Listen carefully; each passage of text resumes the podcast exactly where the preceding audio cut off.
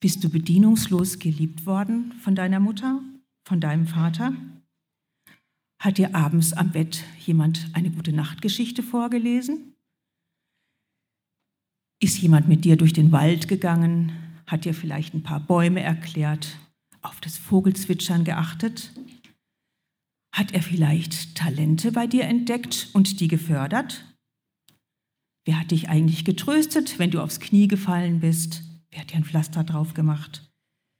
Wer hat dir eine Lieblingsspeise gekocht, wenn dein Haustier gestorben ist? Wenn du die meisten dieser Fragen positiv beantworten kannst, dann hattest du das große Glück, dass ein ganz wichtiges Kinderrecht von dir erfüllt worden ist, nämlich das Recht eines Kindes, umgeben von Liebe, Geborgenheit und Verständnis aufzuwachsen. Haben deine Eltern diese grundlegenden Rechte anerkannt und sich entsprechend verhalten, so wie oben beschrieben, dann haben sie dir von Anfang an ein Stück emotionale Wärme mitgegeben und sie machten dir das Geschenk der reinen Aufmerksamkeit. Oder wie es Martin Buber formuliert hat, sie sorgten dafür, dass ganz bestimmte wichtige Grundbedürfnisse erfüllt wurden. Welche Bedürfnisse haben denn Kinder, wenn sie klein sind? Und was passiert, wenn diese nicht beachtet werden? Das erste ist das Bedürfnis nach einer sicheren Bindung. Das hat man jahrelang, sage ich mal, übersehen, aber heute weiß man es. Nur wenn eine gute, sichere Bindung an eine wichtige Person sozusagen in den ersten drei Lebensjahren möglich war, das sind also fast die allerwichtigsten Jahre, dann ist das ein hoher Garant für psychische Sicherheit, für psychische Gesundheit. Also etwas elementar Wichtiges. Es ist unbestritten, dass wir alle von uns auch unter Umständen erlebt haben, nicht alle Momente in unserem Kinderleben waren glücklich. Vielleicht waren einige in deinem sogar richtig unglücklich. Es gibt bei uns genug Menschen, die eine wenig glückliche Kindheit hatten, wo grundlegende Bedürfnisse nicht erfüllt worden sind und die werden tatsächlich, das ist die traurige Wahrheit, schlechter mit den Belastungen und Herausforderungen des Lebens fertig. Aber unbestritten ist die Tatsache, dass manchmal nicht das, was wir erlebt haben, so arg unser Leben bestimmt, sondern wie wir es deuten. Es gibt ja einige Olympia-Leute, es gab schon mal jemanden, der hat einen riesengroßen sportlichen Wettbewerb gewonnen, obwohl der von Kind an eigentlich kindergelähmt war. Da ist jemand Schwimmer geworden, der hat gedacht, egal was ich habe, ich zeig's, was in mir steckt und hat trainiert und trainiert und trainiert und wurde Schwimmweltmeister. Wir alle kennen solche Menschen, die, obwohl sie Schlimmes erlebt haben im Leben, manche von euch auch vielleicht eine schlimme Kindheit, sind ganz glückliche Leute geworden. Ich erinnere mich immer ein bisschen daran, darf es hier mal so offen sagen, die Eltern meines Mannes leben ja nicht mehr. Deswegen traue ich es mich zu sagen, als wir uns kennenlernten, sagte er mal, Bärbel, haben deine Eltern auch einen 30-jährigen Krieg hinter sich? Also ihr könnt euch vorstellen, seine Jugend war nicht ganz so bezaubernd. Und ich habe dann gedacht, obwohl ich noch gar nicht so viel wusste, uiuiuiui, will ich mich wirklich mit so einem Mann befreunden, der das hinter sich hat? Aber ich sage mal, Gott sei Dank äh, habe ich es gewagt. Ich habe sowas nicht erlebt. Meine Eltern waren glücklich verheiratet. Und mein Mann hatte sich den Vorsatz genommen, ich mache es mal besser. Entscheidet selber, ob es ihm gelungen ist. ja, also Unsere Einstellung zu den Geschehnissen, seine Einstellung, ich mache es besser, kann unser Leben wieder gelingen lassen. Unsere Grundlage aber für alles ist ja die Bibel. Sagt die etwas, Bärbel, zum Thema sichere Bindung? Wir fangen an mit 2. Mose 2, 1 bis 10. Und weil die Stimme meines Mannes ja so wunderschön ist, bitteschön.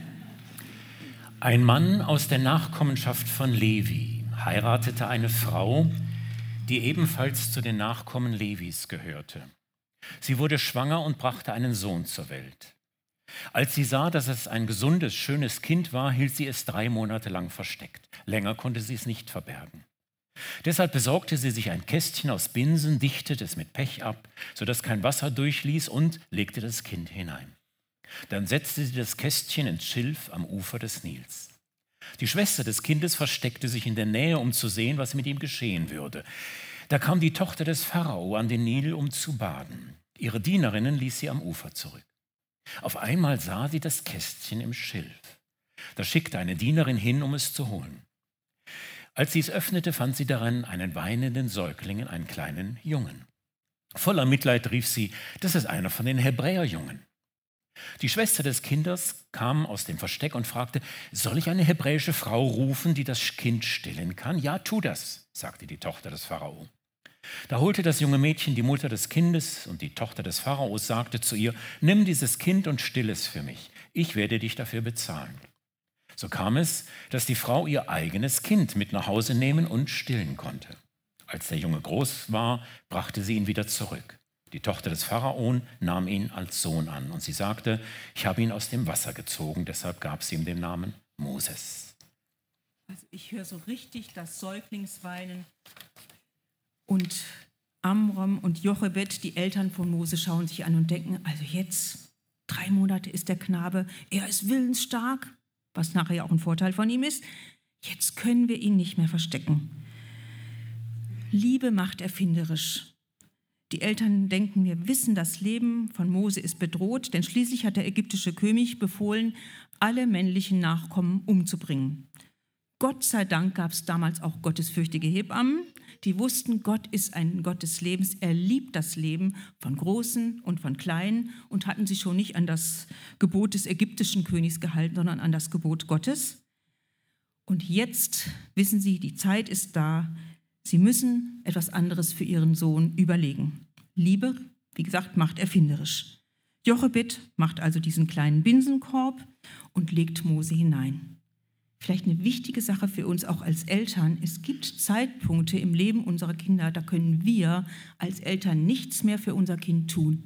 Wir können die Sorge um unser Kind nur noch Gott anbefehlen. Auch diese Traurigkeit haben mein Mann und ich, wenn auch mit unserer großen, schon erwachsenen, jüngsten Tochter auch erleben müssen. Ich sage es jetzt mal so. Da mussten wir auch die Sorge wirklich vollkommen an Gott abgeben. Aber wir durften erleben, Gott sorgt. Ja, sie legen es also ab.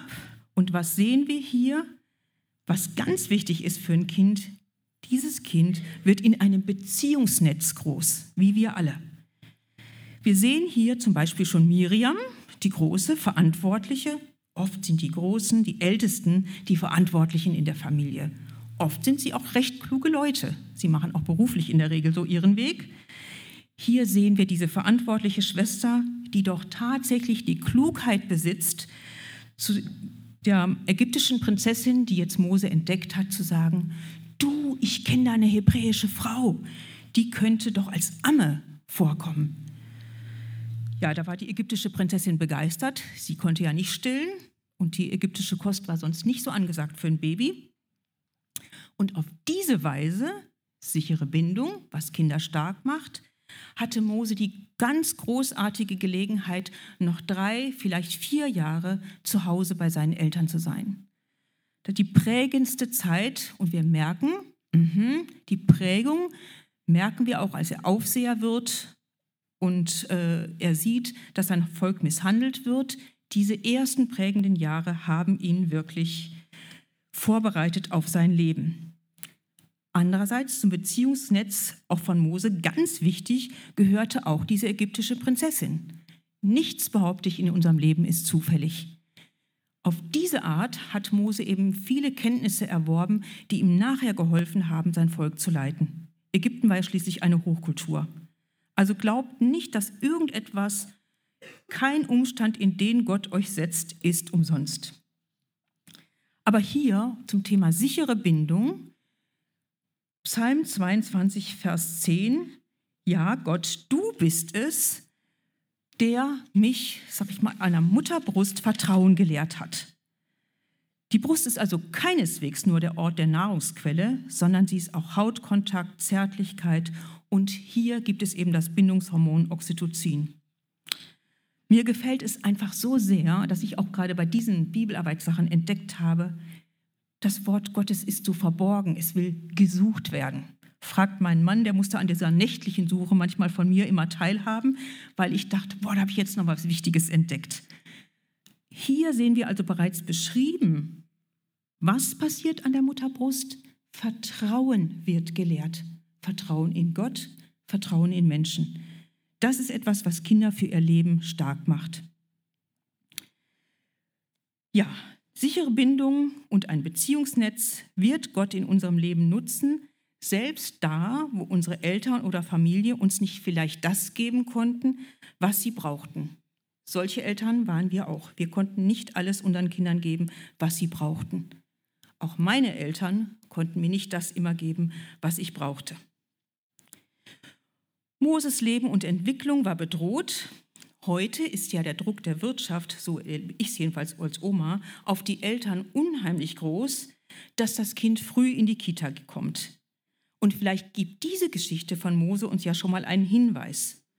Ohne Not, wenn es geht, bitte bringt euer Kind, ich habe ja auch schon mit den Erzieherinnen gesprochen, die sind ganz meiner Meinung, bitte nicht zu früh in die Kita.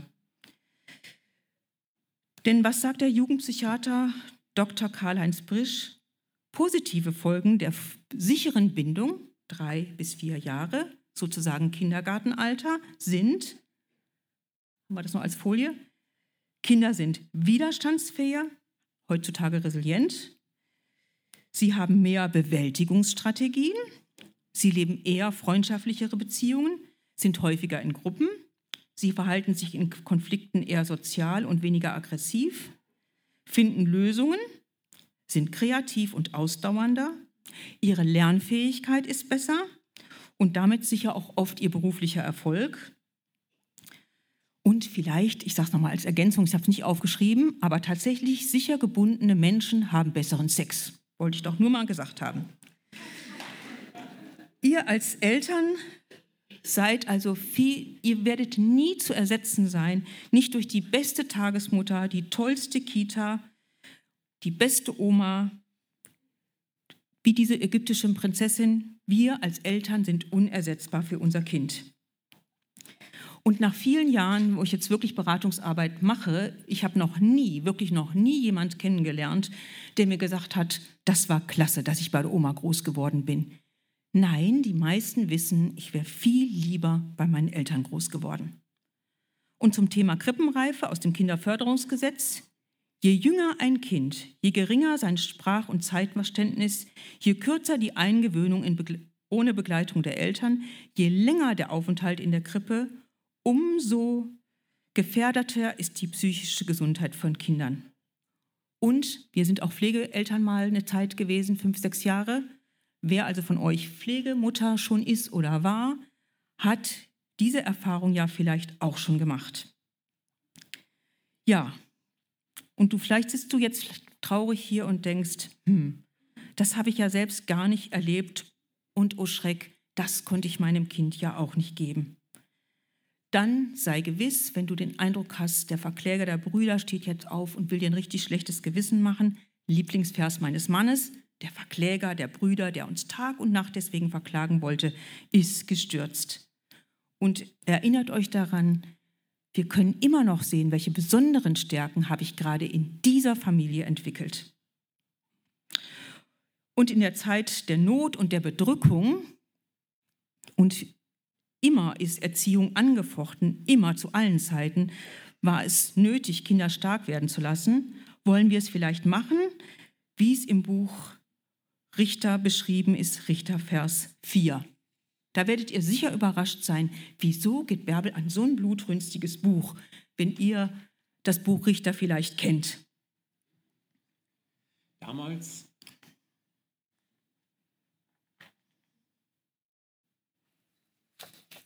Damals hatte eine Prophetin namens Deborah, die Frau Lapidots, das Richteramt in Israel inne. Sie saß unter der Deborah-Palme zwischen Rama und Bethel im Bergland von Ephraim und entschied Rechtsfälle, die die Leute von Israel ihr vorlegten. Eines Tages bestellte sie Barak zu sich, den Sohn Abinoams aus Kedesh im Gebiet des Stammes Naphtali. Sie sagte zu ihm, der Herr, der Gott Israels, gibt dir den Auftrag, Nimm 10.000 Mann aus den Stämmen Naphtali und Sebulon und zieh mit ihnen auf den Berg Tabor. Ich werde Jabins Heerführer Sisera mit seinen Streitwagen und seinem ganzen Herd an den Bach Kishon locken und dort in deine Hand geben. Barak sagte zu Deborah, ich gehe nur, wenn du mitkommst, ohne dich gehe ich nicht. Gut, erwiderte Deborah, ich komme mit, aber der Ruhm für den Sieg wird dann nicht dir gehören. Der Herr wird Sisera in die Hand einer Frau geben. Da stand sie auf und ging mit ihm nach Kadesh. Ja, also es ist eine Zeit der Not, der Bedrückung. Und in Zeiten der Not können wir uns immer wieder überlegen, ob wir fluchen wollen oder wie das Volk Israel beten. Die schrien wirklich zum Herrn. Und wenn wir zum Herrn schreien, er ist wirklich treu, er ist gütig und er lässt sich bitten. Und er sendet dem Volk Israel, die durch eigenes Verschulden in manche Nöte gekommen sind. Wir kommen in viele Nöte in unserem Leben durch Selbstverschulden. Das ist die traurige Wahrheit. Jedenfalls erlebten sie hier eine Frau, die unter einer Palme sitzt. Ich habe bei meinem Mann gelernt, Symbole sind nicht unwichtig in der Bibel. Er liebt die Symbolsprache der Bibel. Habe ich also mal nachgeschaut, was war das denn für ein Baum? Der Gerechte ist wie ein Palmbaum. Einige von euch erinnern sich. Der Palmbaum ist ein Bild des Sieges und des Friedens. Beides wird durch Deborah, Barak und nachher auch durch Jael wiederhergestellt. Denn zu einem Baum sitzt sie. Es ist eigentlich ein ziemlich blutiges Buch. Wieder hier in der Bibel gibt es immer mehrere Ebenen. Und eine Ebene der Geschichte ist diese geschichtliche Ebene, eine ist eine geistliche Ebene und auf der geistlichen Ebene sollten wir vom Neuen Testament her wissen, wir selber kämpfen nicht gegen Fleisch und Blut, sondern gegen Mächte und Gewalten. Aber wir kämpfen nicht gegen Menschen. Wir kämpfen nicht gegen unsere Kinder, wir kämpfen nicht gegen unseren Ehemann, wir kämpfen nicht gegen unsere Eltern. Wir kämpfen gegen Mächte und Gewalten. Ja, was ist denn das für eine Frau und wieso nimmst du die eigentlich? Wieso denn Deborah? Tja, plötzlich kam mir die, in, Vers, in Kapitel 6 steht dort, Deborah ist ein Bild für Mutterschaft. Hä? Hört ihr irgendwas von Kindern im Buch Richter? Nichts. Also, wir können sicher sein, es geht bei dem Thema Mutterschaft und was Kinder stark macht, macht Erwachsene genauso stark. Das ist so, es geht um das Thema geistliche Mutterschaft. Wenn du Mutter bist, ist es ein geistliches Amt. Wenn du geistliche Mutter bist, so in meinem Alter, wünschenswert, sage ich jetzt mal, dann ist es eine geistliche Aufgabe. Also diese Frau hat ihr geistliche Autorität eingenommen. Autorität einnehmen ist etwas anderes als autoritär sein. Ich weiß nicht, ob mein Mann dazu noch was macht mit Autorität. Also, wir waren immer wieder mal in Rumänien zum Thema äh, Autoritär und Autorität und Erziehungsseminaren. Und dort gab es noch einen ziemlich autoritären Erziehungsstil. Autoritär ist, du erwartest, dass das Kind gehorcht. Du arbeitest mit Druck. Du sprichst mit scharfer Stimme. Du willst jemanden zum Gehorsam zwingen. Du willst jemanden eventuell schlagen. Dann meinte mein Mann aus den Sprüchen immer, das hat immer sehr geholfen, er hat mich immer abgesichert durch seine Unterstützung. Habt ihr schon mal einen König gesehen, der mit seinem Zepter geschlagen hat, weil dort immer der Vers zitiert wurde? Wer, ein, wer sein Kind liebt, züchtigt es. So. Und da kam immer sein Kommentar. Habt ihr schon mal einen König gesehen, der sein Kind mit dem Zepter geschlagen hat? Das Zepter ist, wir sind die Autorität. Nicht die Kinder sind die Autorität. Wir sind die Autorität, aber wir sind nicht autoritär. Ja, und vielleicht sitzt du eben hier, hast keine eigenen Kinder. Vielleicht wie Deborah auch, von der heißt es eigentlich nur, die ist verheiratet. Du kannst immer und zu jedem Zeitpunkt geistliche Mutter werden. Deshalb Jesaja 51, Vers 4. Was für eine Umkehrung von unserem Denken. Sei fröhlich, du Unfruchtbare, auch wenn du nie ein Kind geboren hast. Juble und jauchze, du Unfruchtbare, denn du, die du vielleicht sogar alleine bist, wirst mehr Kinder haben als die verheiratete Frau. Gott stellt immer wieder unsere Vorstellungen auf den Kopf. Einige von uns kennen ja vielleicht noch das Lied, in Gottes Reich ist alles umgekehrt. Ja, es geht darum, dass wir geistliche Siege erringen.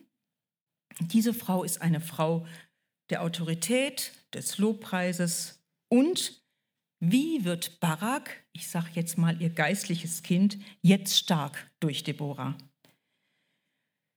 Ja,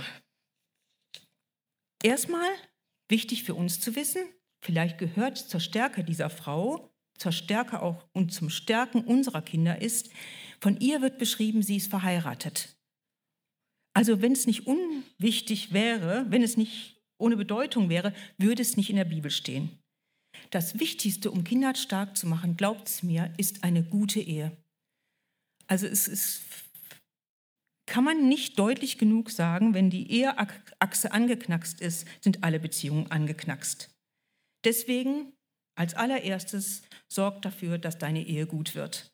Das ist das Beste und Wichtigste, was du für dein Kind tun kannst. Eine gute Ehe macht Kinder stark. Ja, dann gibt es Beauftragungen. Wir hören es hier, Barak ist zu was beauftragt. Und jetzt erinnert Deborah, wir als Mütter müssen manchmal unsere Kinder erinnern, man hat einen Auftrag. Auftrag kann sein, trinken lernen, aber Mamas Bust, Schlaf und Nachtrhythmus, zur Schule gehen, Hausaufgaben, kleine Aufgaben in der Familie übernehmen. Aufträge, ganz wichtig, geben unserem Leben Sinn und wirklich auch Bedeutung. Fallen sie weg, enden viele von uns in Sinnlosigkeit und manche im Suizid. Wie begegnet nun Deborah diesem trotzigen und verzagten Herzen von Barak? Ich gebe zu, ich habe totales Verständnis für diesen kleinen Angsthasen. Wenn er mich nach dem Konflikttier letzte Woche gefragt hätte, ich bin eher so ein Angsthase. Ich kann ihn total gut verstehen und es ist eben kein Zufall, dass wir heute zu zweit hier stehen. äh, es hat damit zu tun. Deswegen, sie handelt ermutigend. Sie handelt ermutigend und respektvoll. Das ist etwas, was Kinder brauchen. Wirklich gleichwertige, ermutigende Behandlung, denn ein Kind sieht sich sonst wie ein Zwerg unter Riesen. Und das Wichtige ist, sie erfüllt auch noch etwas, tu nie etwas für dein Kind, was es selbst tun kann. Ganz wichtiger Satz. Haben wir noch die Feinde für die... Gut, genau. Also Entmutigung ist ein großer Feind. Sie handelt ermutigend. Sie nimmt ihm den Auftrag nicht ab. Wie oft wiederholt sie ihren Auftrag? Einmal. Machst du es immer wieder, redest du immer wieder mit deinem Kind, wird es muttertaub. Habt ihr diesen Begriff schon gehört? Thomas Gordon hat ihn geprägt. Kinder lernen aus den Folgen. Barak hat aus der Folge seines Handelns jetzt gelernt, wenn ich Gott nicht ganz vertraue, werde ich nicht manche Früchte meines Lebens, die ich vielleicht auch geliebt hätte, sehen. Das war die Folge von seinem etwas halbherzigen Handeln. Also, Erziehung, die stark macht, heißt Handeln statt Reden. Deborah findet immer wieder, unsere Aufgabe als Eltern, gemeinschaftsfreundliche Möglichkeiten im Umgang mit ihm. Sie verwöhnt ihn nicht. Hier haben mich schon Erzieherinnen bitte angesprochen. Bitte, bitte, Bärbel, nimm das mit als Thema auf. Verwöhnung macht Kinder wirklich zu Tyrannen, es macht sie total unglücklich und uns als Eltern zu Sklaven. Das macht sie bei Barak nicht. Sie überlässt ihm seine Verantwortung, sie respektiert seine Entscheidung. Wir wollen die Entscheidungen unserer Kinder respektieren. Verwöhnung schädigt das Kind mehr als Vernachlässigung, weil Vernachlässigung lässt dem Kind immer noch die Ressource, kreativ zu werden. Also wer verwöhnt ist, laut Rainer Tote, und ich kann ihm total zustimmen, aus langjähriger Beratungstätigkeit, ist bestraft fürs Leben und die Umwelt ist es auch. Neuntens, Deborah verzichtet auf Perfektion. Seht ihr, da fasse ich mich dann auch immer an die Nase. Perfektion, auch ein Thema bei uns in der Gemeinde, in der Viva, ganz bestimmt. Sie verzichtet darauf. Die sagt nicht, Barak, du hast zu 100 Prozent diesen Auftrag zu erfüllen oder lass es ganz bleiben. Das ist Perfektion. Sie macht ihm keinen Druck, sie bestimmt ihn nicht. So und so muss es laufen. Können wir uns ja mal überprüfen. Wollen wir das manchmal in der Ehe? Wollen wir das manchmal in der Kindererziehung? So und so muss es laufen. Genau. Und zuletzt, man, man erinnert mich, meine Zeit ist um, schade, ich habe es schon gekürzt, wusste ich aber schon. Geistliche Eltern können sich am Erfolg anderer freuen. Kannst du dich am Erfolg anderer freuen und Gott dafür danken und die Ehre geben? So eine Frau ist Deborah. Und nur zusammen, das ist der Fazit dieser Geschichte, nur Deborah zusammen mit Barak, zusammen mit Jael erringen den Sieg für die Gemeinschaft. Wir zusammen, Beteiligung von uns als Eltern, indem wir gute Methoden anwenden, Beteiligung unserer Kinder, Beteiligung auch anderer, lassen wirklich uns zum Sieg kommen, wie es hier beschrieben wird, und auch zum Frieden in der Familie.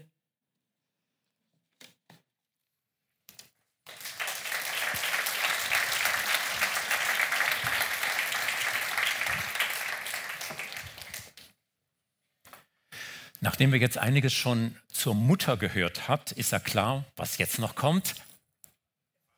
Genau. Ähm, und ich habe einige Gedanken aus diesem Buch, was ihr hinter mir seht, sehr empfehlenswert. Gibt es zum Teil noch antiquarisch, zum Teil aber auch neu. Floyd McLang, das Vaterherz Gottes, geklaut. Aber ich sage es wenigstens und deshalb darf ich es. Ähm, wir tun dies anhand des bekannten Geschichte von dem verlorenen Sohn aus dem Lukasevangelium, die eigentlich heißen müsste das Gleichnis von den wartenden Vater auf seine beiden Söhne. Das war ein Vater mit zwei Söhnen und der eine Sohn hat sich entschieden, ich diene meinem Vater dadurch, dass ich alles tue, was er sagt und das vielleicht auch tue, was er eigentlich gar nicht sagt. Und der andere Sohn war irgendwann rebellisch und hat gesagt, nee, ich möchte aber was vom Leben haben, nicht immer nur mal lochen. Äh, Vater, ähm, für mich bist du eigentlich gestorben, gib mir meinen Erbteil und dann ist er ab, hat es ausgegeben, irgendwann war nichts mehr da, er ist im Schweinestall gelandet als Schweinehirt und hat irgendwann gemerkt, Mensch, also bei meinem Vater wird es mir wahrscheinlich selbst als Knecht noch besser gehen und kehrt heim. Anhand dieses Vaters, dieses, den gucken wir uns mal näher an. Ähm, nicht nur eine kinderlose Frau hat mehr Kinder als eine, die Kinder gebracht hat auf die Welt, sondern auch Väter. Es gibt also auch geistliche Väter, geistliche Kinder. Also, das Erste, was wir hier lernen, ist, der Vater liebt seinen Sohn so sehr, dass er ihn von zu Hause weggehen lässt. Hm. Eltern unter uns können sicher ermessen, wie viel Zeit und Mühe es diesem Vater gebracht hat, seinen Sohn auf das Erwachsenenalter vorzubereiten. Und dann will dieser Junge nicht ganz trocken hinter den Ohren sein Erbe ausbezahlt bekommen. Rechtlich gesehen erklärt er seinen Vater für tot, denn Erben tut man nur, wenn jemand gestorben ist. Rebellensöhne oder Rebellentöchter, kennt das irgendjemand? Nein, in der Gemeinde doch nicht. Einer ist ehrlich, super. Dolce Vita, hm, passt nicht so ganz zusammen, oder? Der Vater, als der Sohn das sagt, erhebt er keinen Einspruch. Er setzt ihn nicht unter Druck. Der Vater wollte keinen äußeren Gehorsam. Er wollte das Herz, die Liebe seines Sohnes gewinnen, weil das macht Kinder stark. Keine erzwungene Beziehung. Er wollte dem Sohn die Möglichkeit zu geben, selbst eine Beziehung zum Vater zu wollen. So hat er sich zurückgehalten, im Wartestand. Er gab seinem Sohn die Freiheit nicht, weil er damit einverstanden gewesen wäre, wie dieser Sohn sich verhält. Wahrscheinlich hat er sogar geahnt, das geht schief. Nein, er gibt ihn frei, weil er ihn liebt. Er wusste, dass es klug ist zu warten, bis der Sohn selbst die Beziehung will. Das macht Kinder stark. Auch wenn es im ersten Moment uns ein unnötiger Umweg scheint. Muss denn das sein? Wir wollen doch als Eltern unserem Kind das ersparen, diese Schweinestall-Episoden. Aber wir müssten es manchmal zulassen. Genauso ist Gott. Er hat dem Menschen den freien Willen gegeben, auch auf die Gefahr hin, dass wir uns gegen ihn entscheiden. Und das haben leider sehr, sehr viele getan, nicht nur Adam und Eva. Gott wollte keine Religion im Sinne eines unpersönlichen, erzwungenen Gehorsams gegenüber einer Reihe von Vorschriften. Er wollte immer schon eine innere Beziehung. zum Menschen. Im Schöpfungsbericht heißt es, Gott schuf den Menschen zum Gegenüber. Als Partner war er gedacht. Aber er ist immer noch Gott. Wir übertragen bitte als Eltern gleich auf unsere Familien, ja? Aber ohne das Risiko der Freiheit gibt es keine echte innere Beziehung. Auch zwischen Eltern und Kindern nicht. Gott will nicht Anpassungen, nicht Regeln, so mit Liebesentzug und Strafen. Geh du mal in dein Zimmer. All das stammt nicht von Gott und gehört deshalb auch nicht in die Familie, Klammer auf, Gemeinde, Klammer zu, hinein.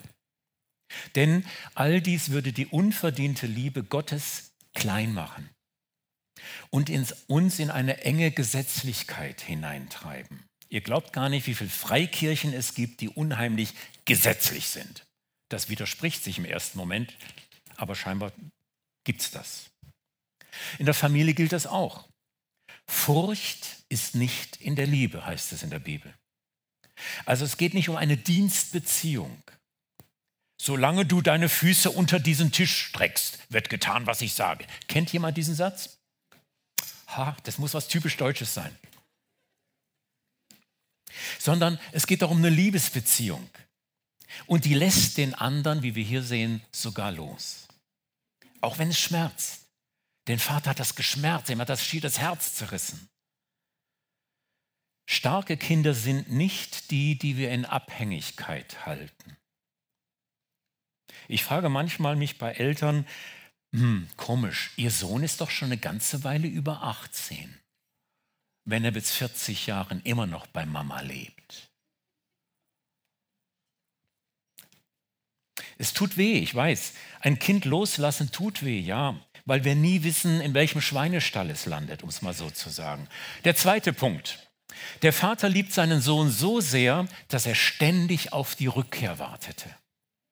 Das ist in der Geschichte des Vaters schon, so, finde ich so toll. Da heißt es, er erblickte ihn von weitem. Das ließ doch darauf schließen, er hat gewartet. Und zwar nicht ebenso zufällig gerade mal über die Fenster geschaut und gesagt, ach nee, schau mal, wer da ankriecht. Nein, nicht so der Vater. Er stand wohl jeden Tag vor dem Tor, hat seine Leute beauftragt, auf den Feldern Ausschau zu halten, und ihm sofort zu melden, wenn der Sohn auftaucht. Wie viele Stunden, Jahre, Monate mag er gewartet haben? Und wie lange wartet Gott schon auf uns? Erinnert euch an den Tag eurer ersten Liebe. Fragt mal die Ecke hier so, die, die Jüngeren und Young Adults, die sind näher da dran.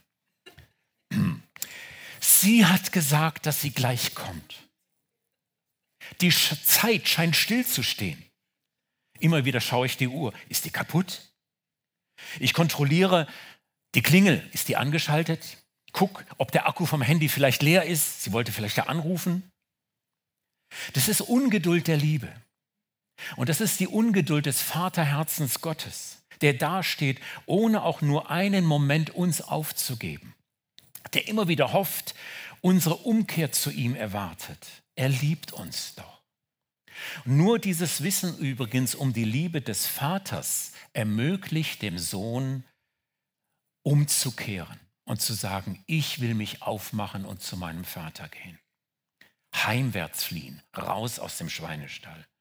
Irgendwo hat scheinbar der Sohn doch was mitbekommen.